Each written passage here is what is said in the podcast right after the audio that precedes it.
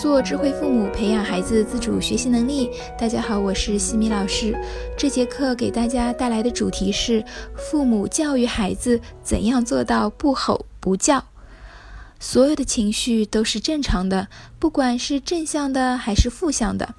情绪本身无好坏之分，但由情绪引发的行为和产生的后果则有好坏之分。无数妈妈在抱怨陪孩子写作业太难了，忍不住要发火，忍不住要吼叫。虽然有时候吼完挺后悔的，可脾气上来了就是控制不住呀。我们人类的大脑一部分是由杏仁核为代表的情绪脑，另一部分是由大脑额叶主导的理智脑。理智脑主要作用是处理事情、解决问题。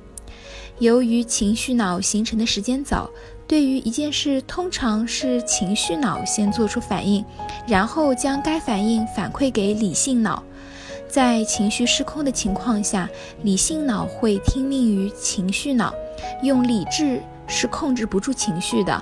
这也是为什么父母动手打了孩子之后后悔的原因。理智反应要晚于情绪反应。所以，我们要在情绪失控之前就体察到自己的身体反应，是不是生气的情绪即将发生。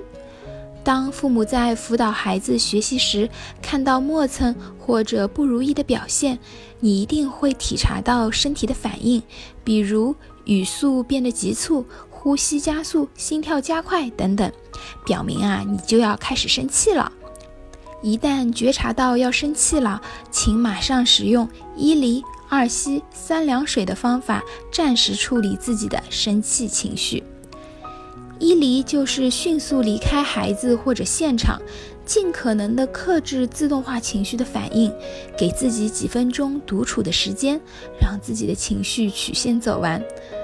可以对孩子说：“妈妈现在有些情绪，我先去冷静一下。”可以来到卫生间，看看镜子里面的自己，生气的样子是不是很可怕？想想孩子看了会不会很害怕？二吸就是在放松的环境下深呼吸六次，让情绪开始冷静下来。随着你的注意力转移到呼吸上，你的情绪曲线会慢慢回落。三凉水就是用凉水洗脸。当一离二吸之后还没有平静下来的话，可以洗把冷水脸，再看看镜子里的自己是不是变得平和了很多。当然，你也可以喝几口凉水，让自己平静下来。保持理智和冷静，也是为了让情绪脑慢下来，给理智脑腾出时间，让理智脑来想解决方法。谁有情绪，谁在问题区。一定要记住，先处理情绪，再处理事件。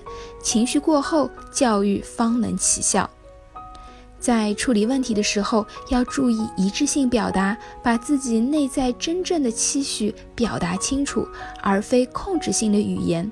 然后和孩子一起讨论如何处理。如果是孩子想出来的方法，那就更好啦。我也曾经因为女儿写作业磨蹭，对她发过火。我很快意识到生气解决不了问题，于是很快调整好自己。等平静之后，我告诉女儿：“刚才妈妈看到已经晚上八点多了，你还有作业没有完成，担心做得太晚会影响睡眠和第二天学习效率，所以我很着急，很生气。”女儿说。我现在就用最快的速度写完，明天我会把喜欢和容易做的作业先做掉，难的放在后面。我把难的几项作业合在一起看成一项，就可以速度做完。刚才就是做数学觉得很难，所以不想写。而且我写作业的时候，你最好到另外一间房间，不然我会觉得有压力。我很赞同女儿的想法。之后呢？女儿在写作业的时候，我就会拿着书和笔记本去另外一间房间。一般来讲，过不了多久，他就会兴奋地说：“妈妈，我作业都写完了。”一离二吸三凉水适用于暂时处理生气的情绪。那西米老师再来给大家一些情绪管理的日常方法。一个呢，就是冷静角，在家里可以分别设置孩子和自己的冷静角。当和孩子出现争执的时候，可以各自在冷静角平静一下，等双方都冷静下来以后再解决问题。冷静角的样式不受限制，只要能让你和孩子觉得放松舒适即可。孩子的冷静角可以是他的小床，或者放满玩具的角落，也可以是书柜前的空地。家长的冷静角呢，可以选择梳妆台或者书桌前。第二个呢是写情绪日记。情绪日记不同于一般的日记，主要是记录每天自我情绪的情况，发生了什么事儿，相关的情景，我的感受是什么，记录下来让自己审视和思考，找到那些使你感到不快乐、产生负面想法的源头，然后可以对情绪进行分析，找出诱因，接下来试着制定计划去改变它们。当你养成写情绪日记的习惯以后，你会发现，大多数的情绪其实都是源自于自己的心态。当你可以找到诱因，面对他们，尝试改变，慢慢的日积月累，你就会逐渐发现自己开始能够掌控自己的情绪了。以后在情绪管理的课程当中呢，我会进一步和大家介绍如何写情绪日记，记得关注我们的课程哦。第三个呢，就是运动、冥想、看喜剧。人体在运动的时候，一方面可以转移注意力，将全部精力转移到运动上，能够暂时缓解烦躁的心情；另一方面，运动的时候可以促进大脑多巴胺的分泌，从而让人保持心情舒畅。游泳、跑步、瑜伽。都是很好的缓解焦虑的运动。平日里呢，也可以去观看喜剧，用笑来冲淡郁闷，从而保持情绪的稳定。另外，冥想也是一种绝佳的自我情绪释放的方法。在幽静的环境里静坐，把注意力集中到一次呼吸、一个词语或者一个形象上，让自己完全放松下来，达到忘我之境。不吼不叫是父母的一场修行。